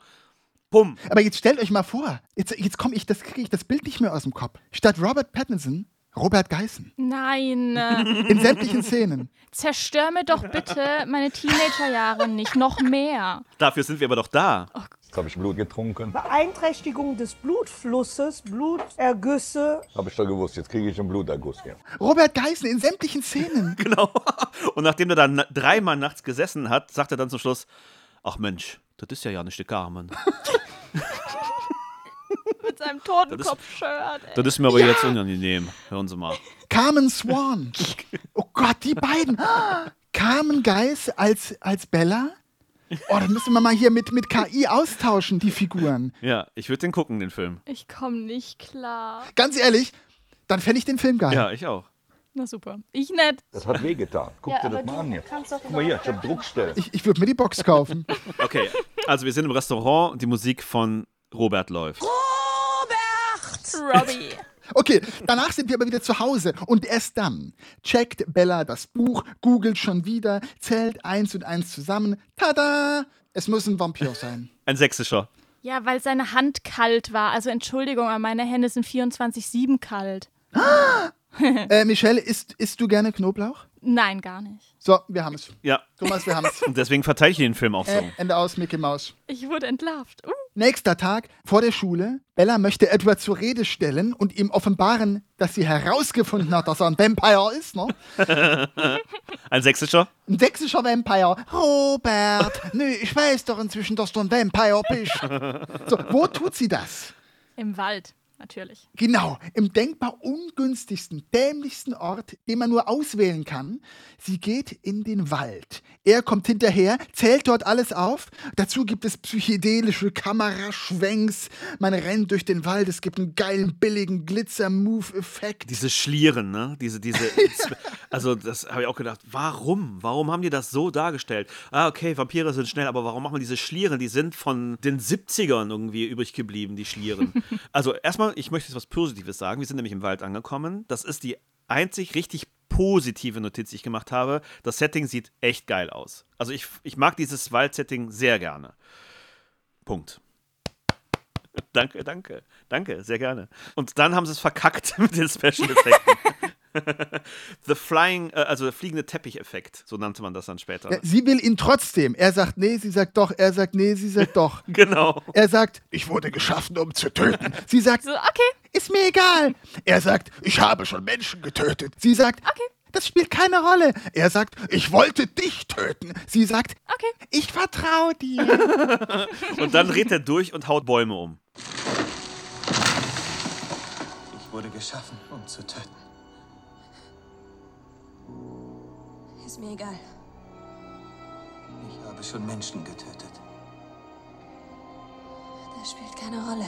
Jetzt stell dir mal vor, Thomas, Ja. deine dir am nächsten stehende liebste Person kommt zu dir und offenbart dir, ich habe schon mal einen Menschen getötet. Was sagst du? Ich würde dann sagen, ach, guck an, setz dich mal hin. Und dann würde ich rausgehen und die Polizei anrufen. Wirklich jetzt? ja. Fragst du nicht mal nach den, nach den Hintergründen, warum das passiert ist? Oder Nein. Nein. Okay. Also wenn es glaubhaft ist, ne? Also wenn, wenn, wenn es, wenn ich, also angenommen, angenommen, die, diese Person sagt mir das und durch irgendeinen Grund glaube ich das sofort, dass es so ist, dann würde ich Polizei anrufen. Ja, Michelle, Michelle würde sofort eine Schaufel schultern und sagen, wo liegt sie? Du mal weg. Bockmas, Bockmas, auf wie geht's? Oder hier so Breaking Bad und so ein Fass anschleppen, so. So, rein damit. Genau, wo ist die nächste Badewanne? fast mit Erbsensuppe? Natürlich währenddessen mit Kontaktlinsen und Erbsensuppe. Los, in die Badewanne mit ihm. Fürs Feeling. Auf jeden Fall gut, sie, Die sind jetzt voll in Love. wir wollen und sie sind in Love. Ja. Und dann gibt es wieder ein stundenlanges sich in die Augen blicken auf einer Teletubby-Lichtung. Es fehlte nur noch Tom Jones, der plötzlich durchs Dickicht stapft mit It's unusual to be loved by. Aber diese Szene auf der Wiese, ne, das ist tatsächlich der Grundstein gewesen für die Geschichte, dass Stephanie Meyer das überhaupt geschrieben hat. Sie hatte nämlich einen Traum. Ja, ja. Und in diesem Traum lagen die beiden, also ein Mädchen und ein Junge, auf der Wiese und man wusste, okay, er glitzert, er ist ein Vampir. Natürlich. Klar weiß man das. Und die haben sich halt verliebt. Und das war für sie die Idee, dieser Traum, die Geschichte Twilight zu schreiben. Genau, und man muss auch zu ihrer Verteidigung sagen, sie hatte überhaupt keine Berührungspunkte mit Vampirgeschichten im klassischen Sinne. Die hat erst danach irgendwelche Dracula-Sachen gelesen, irgendwie sowas. Ne? Also für sie war tatsächlich ein Vampir glitzernd. Ja, ist ja in Mhm. Ordnung, ist ja Interpretation, ne? Ja. Den Traum hatte sie übrigens am 2. Juni 2003. Warst du dabei, Philipp? Ich war dabei. Mhm. Ähm, wir lagen Löffelchen. Und ähm, dann entwickelt sich ja die Beziehung. Er holt sie morgens immer zur Schule ab und eröffnet ihr eben auch, dass sie Vegetarier-Vampire sind. Hat er das wirklich gesagt so? Vegetarier-Vampire? Ja. Ja. Wow. Wir in unserer Familie bezeichnen uns als Vegetarier, weil wir ausschließlich von tierischem Blut leben. Und danach gibt es auch den großen Hausbesuch. Ja, oh, dieses Haus, oder? Hammer. Das Haus ist toll. Das Haus ist der Wahnsinn. Die Familie ist seltsam. Aber dann gibt es da auch eine kleine Tanzszene in Edwards Zimmer. Und die wiederum fand ich ganz süß gemacht, muss ich sagen. Ja, die ist süß, ne? Mit der Musik Ja. hinten dran, das ist echt schön. Ja, ohne Musik wäre es auch ein bisschen komisch. Ne? Der Robert, der spielt tatsächlich das äh, Klavier. Mhm. Ach, guck mal, die Geissens, was die alles Sehr können. begabt, dieser Robert. Toll. Klamotten entwerfen, Kla- Klavier spielen. Daher auch der ganze Glitzer auf der Klamottenlinie von den Geissens. Oh, Ja, ja. wir sind da was auf der Spur. Ah, oh. Ich glaube, an der Theorie ist was dran. Die Ja. Geissens sind eigentlich Edward und Bella. Jetzt habe ich Blut getrunken. Blutergüsse. Ich kann nie wieder Twilight schauen, Philipp. Ich Ja. danke. Dafür sind wir da. Ist jetzt für immer zerstört. Jasper, es gibt ja einen, der heißt Jasper oder Jasper. Jasper. Jaspers Kontaktlinse scheint in der Küche verrutscht zu sein. Ist euch das auch aufgefallen? Das kann Echt? sein. Nee, ist mir nicht aufgefallen, aber kann sein. ja. Ich denke so, hä? Zurückgespult. Sehr lustig. Schielt er? Der Shield, ja, ja. ja. Ist mir nicht aufgefallen. Nee. Nee, Dann kommt äh, diese Tanzsequenz im Zimmer und danach springt er ja mit ihr aus dem Fenster und äh, sie rennen und springen durch den Wald und diese recht bekannte Baumkletterszene kommt. Was sagt er denn im Deutschen, als er, als er sie auf den Rücken nimmt und sagt, halt dich fest? Was sagt er? Halt dich gut fest, du Klammeräffchen. Ah, weil im Englischen sagt er, hold on tight, Spider Monkey. Und ich denke mir, was zur Hölle ist Spider Monkey? Ja, ein Klammeräffchen tatsächlich, ne? Es gab drei verschiedene Möglichkeiten, die er an dieser Stelle hätte sagen dürfen. Aha. Stephanie Meyer hat ihm drei zur Wahl gestellt. Sie war sich unsicher. Und Robert Pattinson durfte sich eins von den dreien aussuchen, hat sich dafür entschieden. Was waren die anderen beiden? Das stimmt wirklich. Das weiß ich nicht, aber zufälligerweise habe ich genau das mehrfach gelesen. Interessant. Dann bei einer Stunde und neun Minuten gibt es einen kleinen Cameo-Auftritt. Man sieht die Autorin Stephanie Meyer nämlich im Diner sitzen, im Vordergrund, wie sie an ihrem MacBook arbeitet.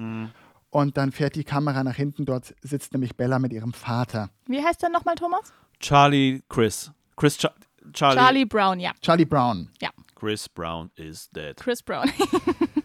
Dann würde ich nochmal springen, ein Stück weiter. Wir sind nachts bei Bella zu Hause. Unser bereits erwähnter Stalker Edward ist mal wieder in ihr Zimmer eingebrochen und schaut ihr ein bisschen creepy beim Schlafen zu. Es juckt sie alles nicht die Bohne. Sie fragt, glaube ich, noch, machst du das öfter? Und er sagt nur erst seit ein paar Monaten, auch wunderbar, alles gar kein Ding.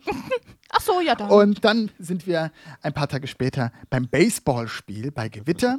Dann tauchen erstmals die bösen Vampire auf, die Ja. nämlich natürlich auch verantwortlich sind Da, da, da. für die Toten in der Umgebung in der letzten Genau. Zeit. Und wollen eine Runde mitspielen. Genau, wenn die drei dann da durch diesen dichten Nebel aus dem Wald herankommen, wirkt es so, als seien sie auf Rollen.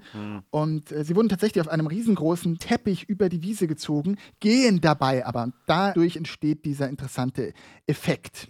Die drei bösen Vampire wollen Bella beißen.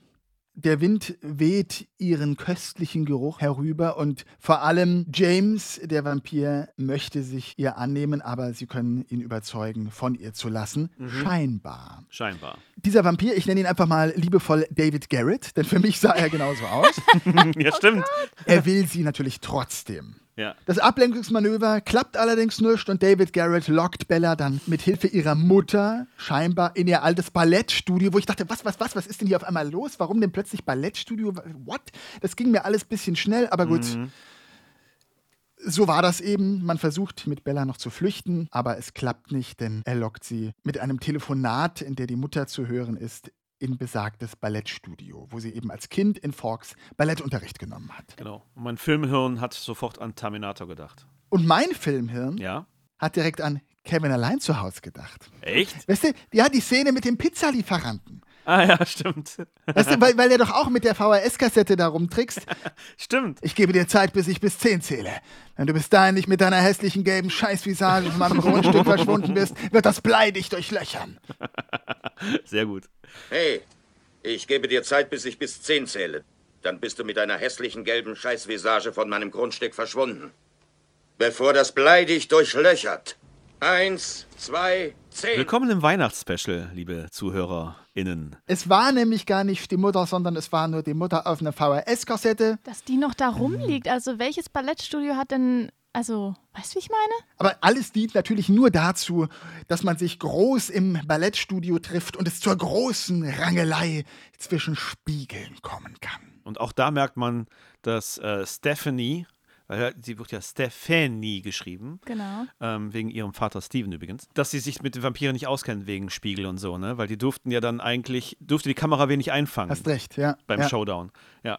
Auf jeden Fall kommt es dann dazu, dass äh, David Garrett Bella in den Arm beißt, Mhm. Edward kütt und beißt Garrett dann wiederum in den Hals. Und da habe ich gelesen, Richtig. das, was er ihm da aus dem Hals rausbeißt, war Ham and Cheese. ein Schinken-Käsebrocken. Genau. Oh, lecker. Ja, hatte ich jetzt auch Bock drauf. Aber dann taucht plötzlich wie aus dem Nichts die komplette Kelly-Family auf.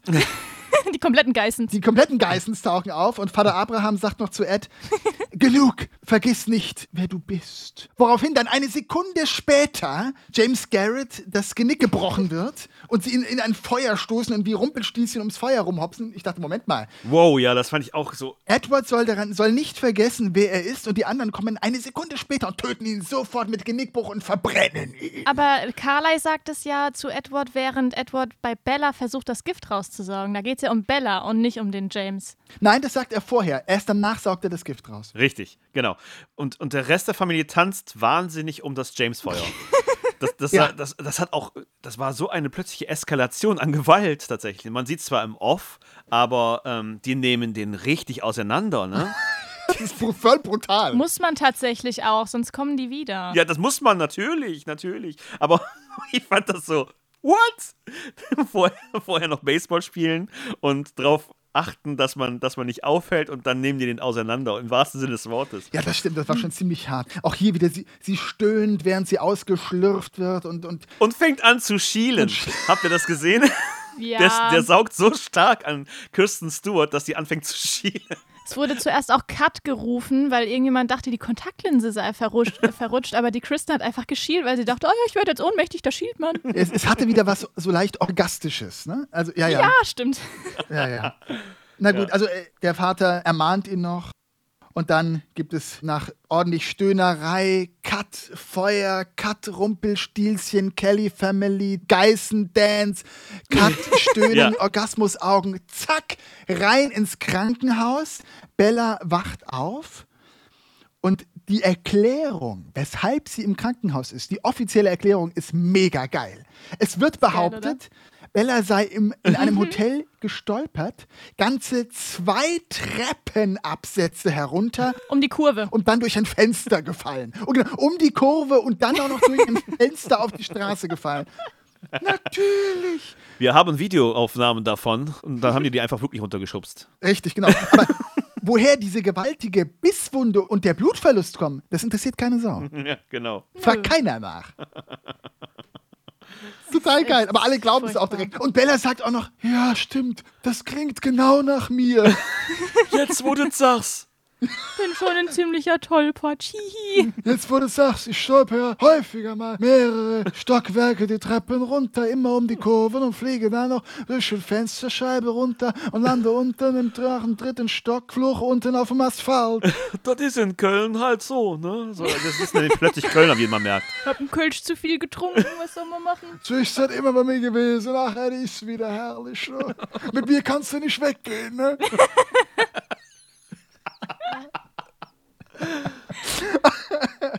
Und keiner wundert sich über diese Bisswunde. Es ist total Ja. gut.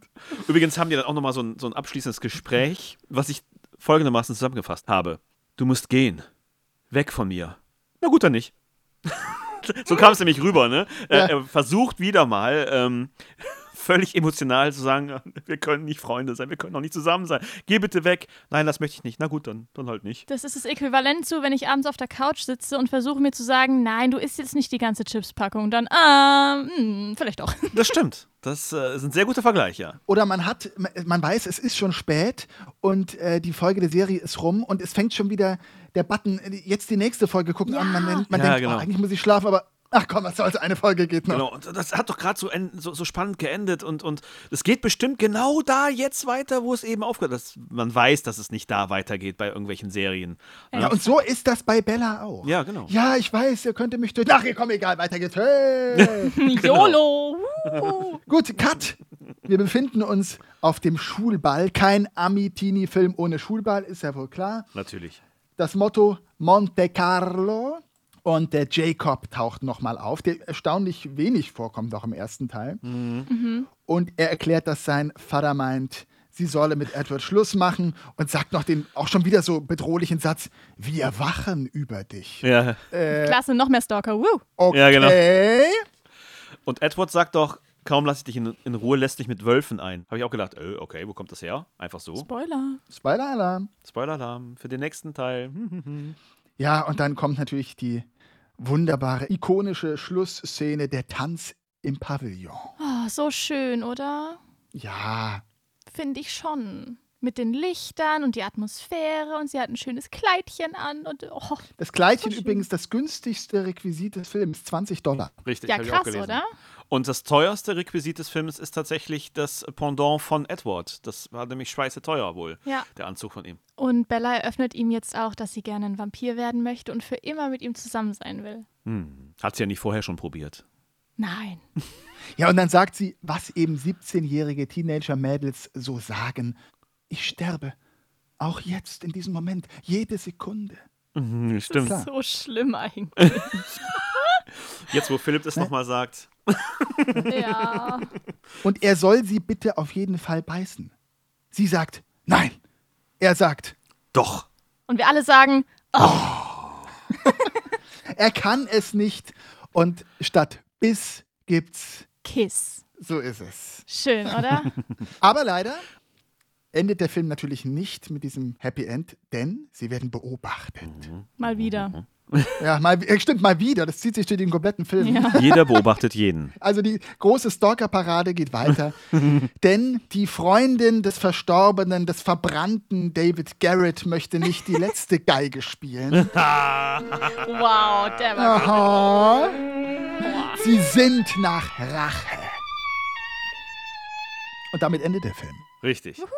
Ich war etwas überrascht von dem Ende. Es, es war irgendwie unbefriedigend, fand ich. Naja, man merkt halt, dass es, dass es nur der erste Teil von Ja, ja, Summe ja. X ist, ne? Genau.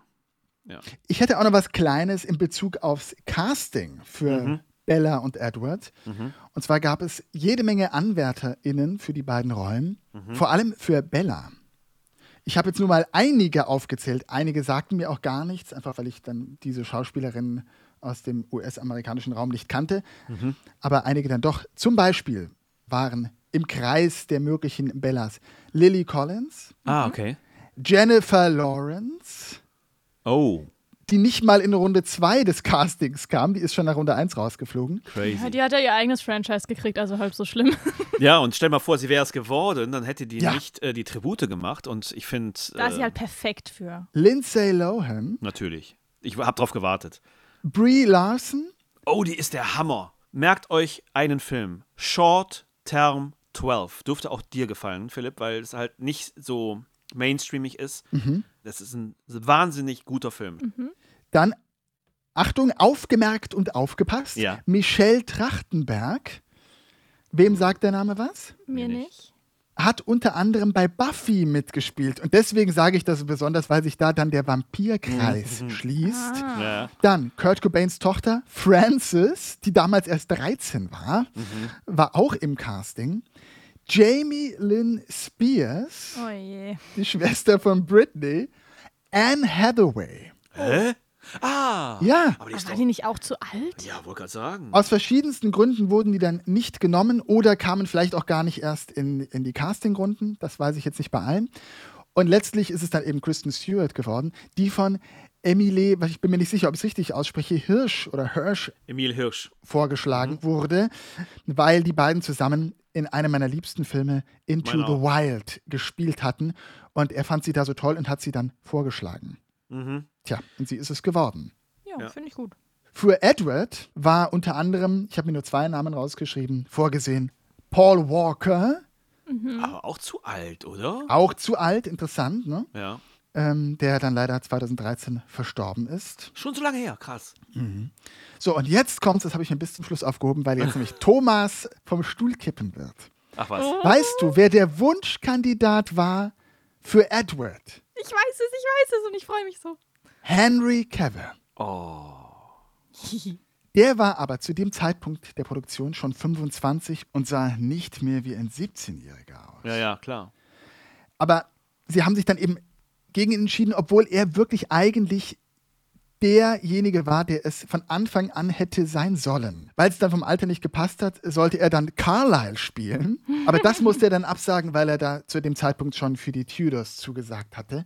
Mhm. Und letzten Endes ist es dann Robert Pattinson, äh, Robert Geisen geworden. Verrückt, oder? Ja, verrückt. Henry Cavill, das wäre natürlich. Das hätte ich, glaube ich, interessant auch geworden. gern gesehen. Stattdessen ist er jetzt der Witcher geworden und jagt Vampire unter anderem. Das ist bestimmt auch so ein Zeichen. Also jetzt ja nicht mehr, aber. Ja, ja, jetzt ja nicht mehr, genau.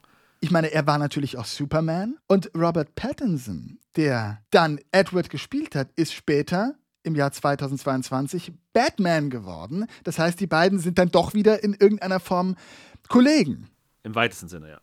Und Edward, der Vampir, Robert Pattinson als Edward, der Vampir, spielt dann 22 Batman-Fledermaus. Fand ich auch einen schönen Link, Ja, den man da herstellen kann. Ne? Ja. Da breche ich übrigens auch eine Lampe für. Also der Film The Batman hat mir sehr gut gefallen. Vor allen Dingen er hat mir gefallen. Ich fand ihn gut. Michelle, wie würdest du diesen Film abschließend bewerten? Ähm, also, Klein Michelle würde niemals irgendwas über Twilight kommen lassen. Das war der Shit damals für mich. Ich habe dafür gelebt. Ich habe die Bücher tausendmal gelesen. Ich habe die Filme tausendmal geschaut. Und ähm, jetzt den Film so nochmal zu schauen und auch mit euch zu besprechen, wirft natürlich ein anderes Licht nochmal da drauf. Aber ich Mhm. sehe es trotzdem noch ähm, mit der rosaroten Brille, würde ich sagen. Also es ist immer noch einfach ein Teil von meinen Teenagerjahren und ich habe mich da sehr viel mit beschäftigt und ich würde auch nie was drauf kommen lassen. Also klar gibt es Punkte, die man ansprechen muss, die auch heutzutage einfach nicht mehr Mhm. okay und oder zeitgemäß sind, aber alles in allem würde ich ihn immer noch anschauen. Ich würde auch immer noch einen Twilight-Marathon machen, einfach weil es für mich Teil der Jugend ist. Ja, Gefühle, genau, meine Jugend ist und Gefühle hervorruft, die einfach, die ich immer noch gerne fühle. Ich wäre auch enttäuscht, wenn dem nicht so wäre. Ich finde es immer so ein bisschen, es sei denn, es ist wirklich der Geschmack, der sich ändert, aber wenn man aus Scham sagt, ähm, das gefällt mir nicht mehr, dann finde ich das echt traurig. Stimmt. Ich stehe auch dazu, dass ich als, als Teenie ähm, Sachen gehört habe wie Tour Unlimited und DJ Bobo und, und äh, totaler Fan von David Hasselhoff war. I've been looking for the lade. Dankeschön. Und ähm, ich finde den immer noch toll. Ich mag David Hasselhoff, ich mag Tour Unlimited. DJ Bobo, okay, hat sich ein bisschen geändert. Und Thomas? Ähm, ja, ich weiß, ich hole sehr weit aus. Entschuldigung. Ich war auf dem DJ Bobo-Konzert. Oh. Können wir jetzt bitte ein bisschen Stille haben? Ja, Thomas, wie hat dir denn der Film gefallen? Ähm, ja. Also, ich hatte eigentlich damit gerechnet, dass ich die heutige Aufnahme dazu nutze, zum ersten Mal in unserer Sendung einen Film so richtig runterzurocken. Also so wirklich nichts Gutes mehr stehen zu lassen. Ich finde den Film, ich finde den nicht gut. Ich habe es, wie gesagt, versucht, das als College-Film zu sehen, als Highschool-Film zu sehen. Habe wirklich versucht, das ähm, locker zu nehmen, die ganzen Logiklöcher. Aber es kam halt für mich, kam da viel zu viel zusammen. Also die Logik in der Story blieb bei mir teilweise einfach auf der Strecke. Ich konnte sie nicht nachvollziehen, ich konnte ihn nicht nachvollziehen. Das ging bei mir wirklich ab ins Leere. Und deswegen, weil ich den Vortritt jetzt auch habe, Philipp, darf ich den Effekt aussuchen. Für mich ist es ein halber Vampirbiss. Versuch das mal zu machen. Bitteschön. Wow. Oh. Auf IMDb übrigens geratet mit 5,3. Das ist ein gutes Mittelmaß.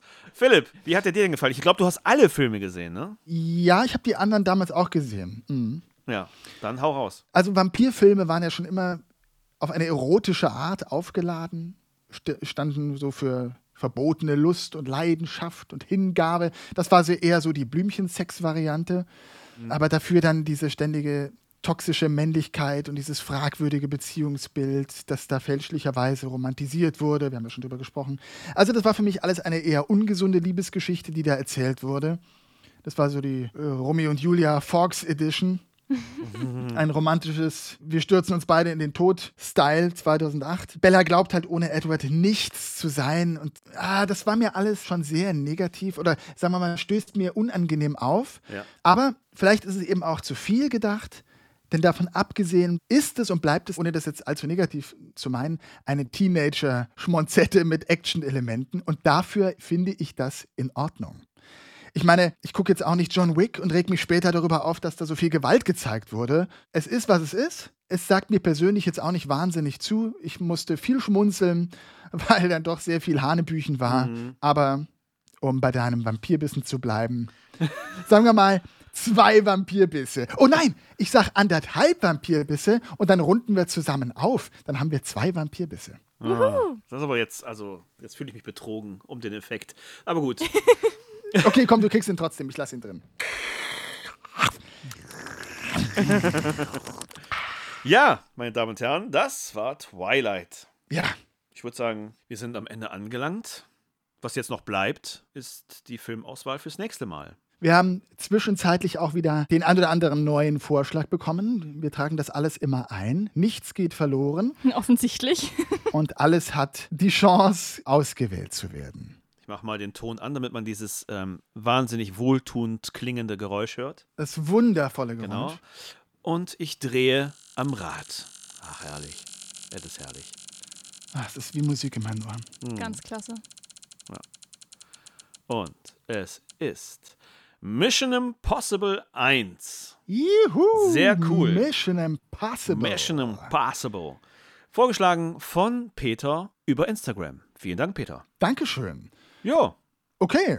Passt ja eigentlich auch sehr gut. Genau. Denn der, oh Gott, wie vielte Teil ist vor Ähm, einigen Wochen angelaufen? Mission Impossible 7, welcher ja. Ich habe ihn noch nicht gesehen. Ich auch nicht, leider. Wäre das was für dich, Michelle? Wäre das ein Film, den du sehen würdest? Hm, Ich glaube eher nicht. Ist ja wahrscheinlich eher so ein Actionfilm wahrscheinlich. ja, ne? absolut. Ja, ja. Ja, das ist halt Tom gar Cruise. nicht mein Genre, wo ich sage, oh ja, unbedingt. Also, nee, wird mir jetzt wahrscheinlich nichts geben, sorry. Oh, schade. Aber das ist ja in Ordnung. Und außerdem wollte ich mich auch noch ganz herzlich bei euch bedanken, dass ich als Gast dabei sein durfte. Die Besprechung hat super viel Spaß gemacht und es war doch gar nicht so negativ, wie ich dachte. Also ich finde, wir konnten uns gut unterhalten. Ja, hattest du Sorge, ne? dass, dass der Thomas zum Beispiel den Film zerreißt. Ja, ich dachte schon, ich muss mir hier irgendwelche, keine Ahnung, Argumente äh, zurechtschreiben und eine Erörterung Verteidigungshaltung eingenommen. Richtig, genau. Aber war ja jetzt äh, voll in Ordnung. Und auch danke an alle HörerInnen, die das äh, jetzt mit uns durchgestanden haben. Aber vielleicht äh, sind ja jetzt manche ein bisschen mehr informiert und wollen sich den Twilight-Film vielleicht ja doch mal anschauen, antun, wie auch immer. Auf jeden Fall danke, Michelle, an dich, dass Ja, genau. du so spontan einfach zu uns gekommen bist Ja, gerne. und so geglänzt, ich möchte sogar sagen, Geglitzert. geglitzert hast. Oh, oh, danke schön. Dankeschön und an dieser Stelle auch nochmal Shoutout an deine Crew vom spezial gelagerten Sonderpodcast, SSP. einem ganz tollen Drei-Fragezeichen-Podcast. Also alle Hörspielfans, die die drei Fragezeichen gerne hören, sei dieser Podcast wärmstens ans Herz gelegt. Genau. Ach komm, den, den packen wir auch in die Shownote. Rein damit! Genau. Der kann, der kann. Also vielen, vielen Dank Ich danke dir auch, ja. Danke auch. und ähm, wir hören uns in zwei Wochen wieder. Zu Mission Impossible. Macht's gut. Tom Cruise is waiting, talking Italian. Ah, nee, warte mal, das war jetzt. Robert De Niro is waiting. Tschüss. Ciao.